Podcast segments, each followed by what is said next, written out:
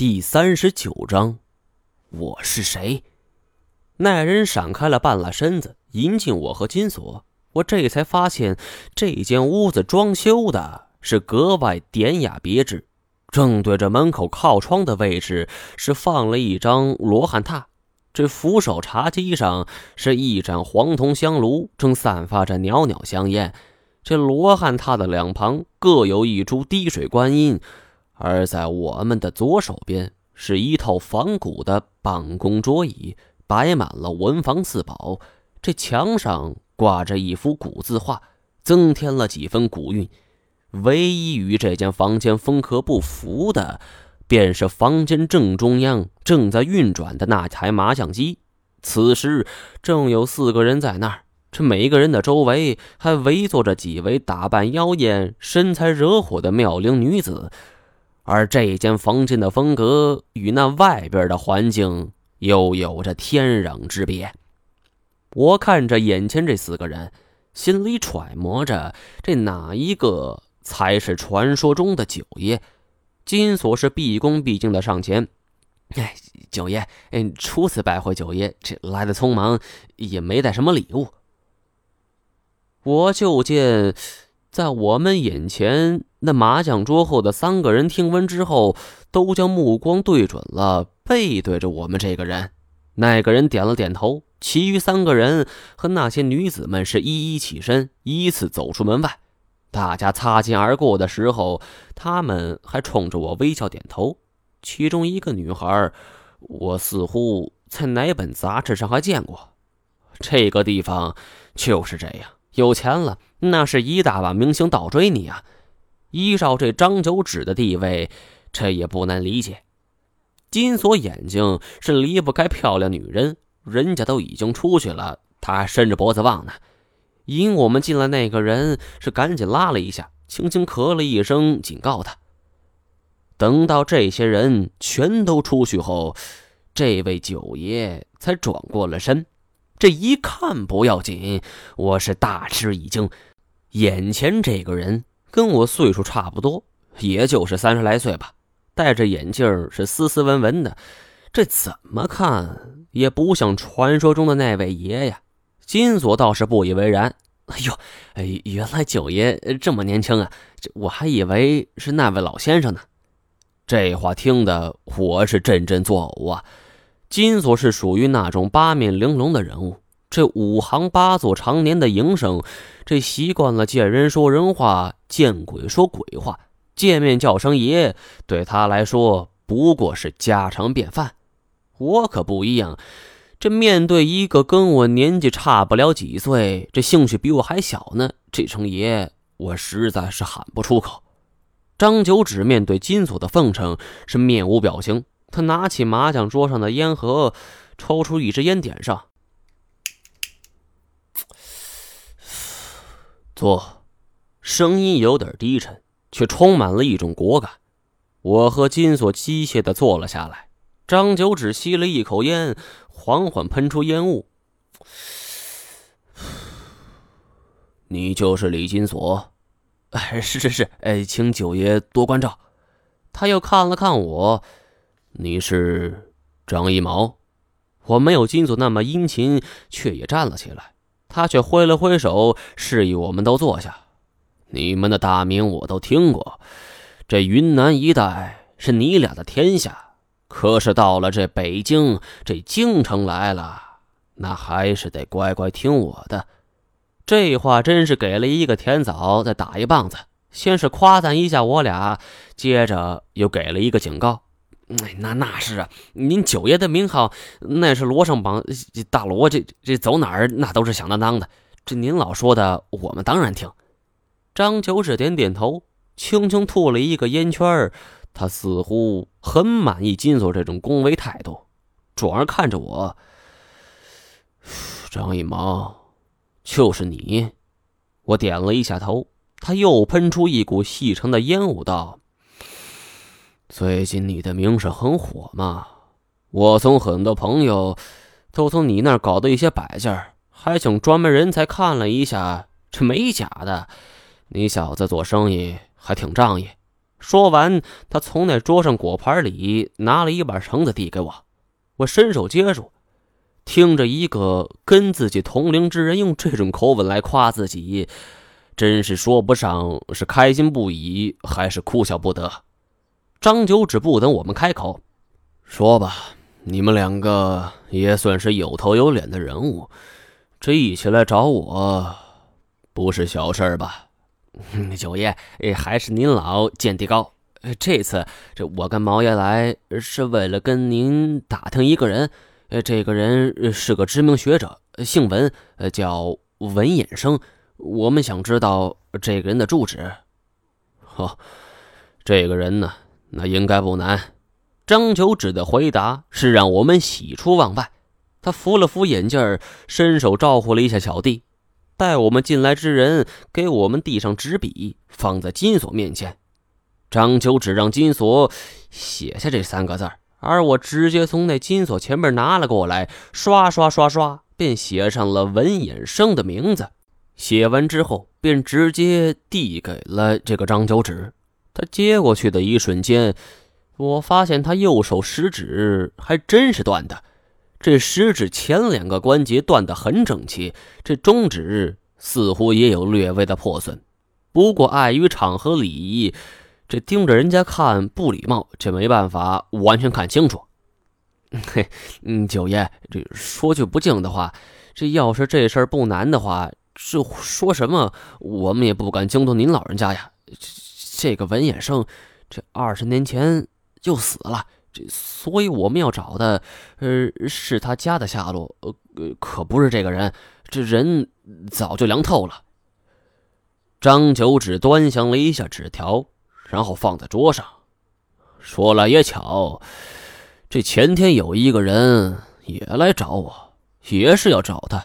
他敲了敲纸条，我和金锁是相顾愕然。太前，张九指笑了一下，呵。这个人不爱说话，跟你们什么关系？我是急不可待。呃，他是我们朋友。呃，您知道他在哪儿吗？张九指没有回答我的问题，而是反复摆着头。你们和太谦是朋友？九老，这您老果然神通广大呀，居然连他的名字也知道。嗯，张九指抬起头来。他拿起纸笔，写了一个地址，你们按照这个地址去找他吧。我接了过来看了一眼，水岸华庭小区九号楼幺二零七。九爷，多谢了。我拱了拱手。自打进了这个房间，这是我第一次对他恭恭敬敬的喊了声九爷。呵呵，张一毛。看在大家同宗的份上，我给你一个警告吧。你这种不服人的脾气，容易吃亏呀。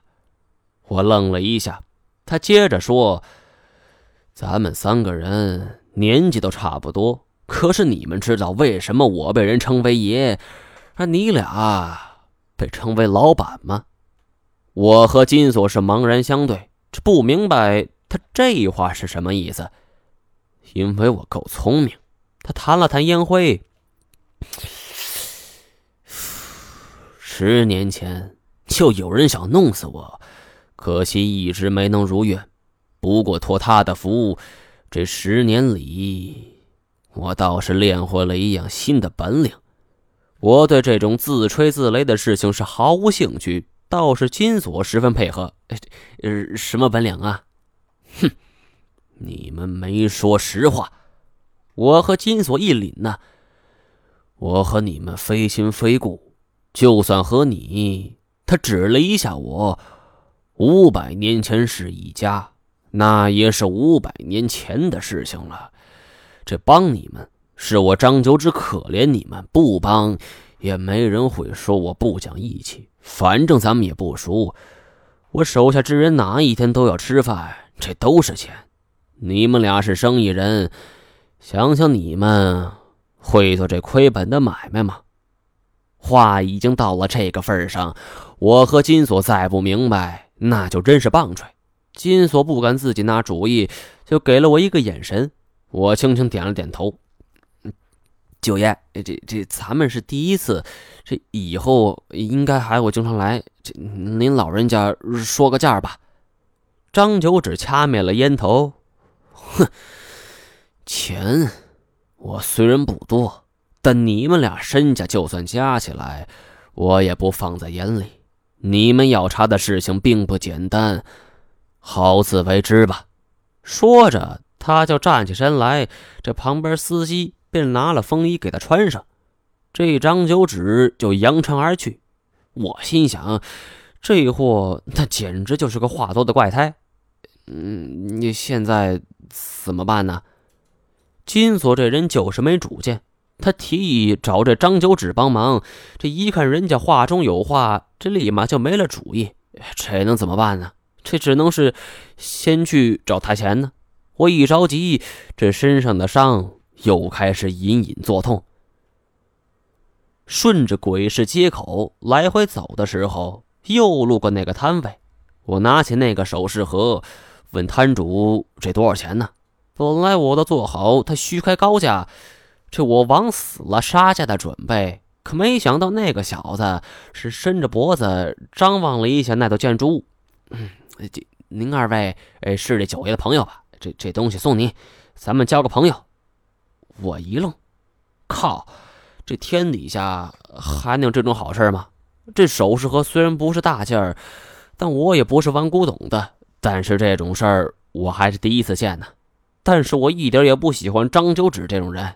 那这您还是开个价吧。那摊主也是见好就收。哎，就就这样。这您既然相中了，这给个十块二十块的，那意思意思就行。我笑了一下，拿出了二百块钱。不用找了，金锁也看出这个首饰盒不同寻常，就从我手里抢了过去，仔细看着。我感叹说：“没想到这张九指势力这么大。”金锁又耐心给我解释说：“这一带全都是这张九指的地盘，所以他又被人称为鬼市九爷。不过不同的是，这张九爷除了收取这些卖主的摊位费之外，还会给他们提供货源，不管你是卖什么的，他都能有门道。说到这儿，这金锁还小心翼翼地看了看四周。告诉你啊，这就算是军火，他也能搞到。我摇头苦笑啊，这一个在京城内极具势力的人物，跟金锁嘴里的一个掮客那是没什么区别呀。此刻。天刚蒙蒙亮，这东方泛起了鱼肚白，我们便一路驱车到达了太前的地址。当他揉着惺忪睡眼打开房门的时候，看到是我们，他当场就愣住了。金锁是上去就给了一拳。我操，你小子太不够意思啊！这串门克母儿失踪，太前也不说话，只是打开房门将我们给迎了进去。这一看，这间屋子是乱哄哄的，不像话。吃完的快餐盒堆积在一起，这换洗的衣服什么的也是很随意的扔在地上，而太监本人也是蓬头垢面，不见往日的光彩。我还从没见过太监这副样子呀！看来他父亲的一段录音让他是心事重重。哎，我说面瘫侠呀，这好歹你小子长得还有模有样的，这能不能把这狗窝这稍微归置归置？这跟花果山一样。这金锁一边摇头一边叹气，而我则只是开门见山：“你找到文远生了吗？”太监是无力的躺在床上，一言不发。好在我和金锁也习惯了。这面瘫侠，这回两位哥哥也算对得起你啊！这我们从内蒙追到京城，这你小子也好歹表示一下吧？这这么不声不响的，你这怎么商量事情？太监叹了一口气儿，眼睛却依旧盯着天花板。忽然开口道：“张九指那边没给我文衍生的消息，不过我却查出了另外一件事儿。什么事儿？”太监扭头看着我，像是用一种审视的眼神：“你是什么人？”我操！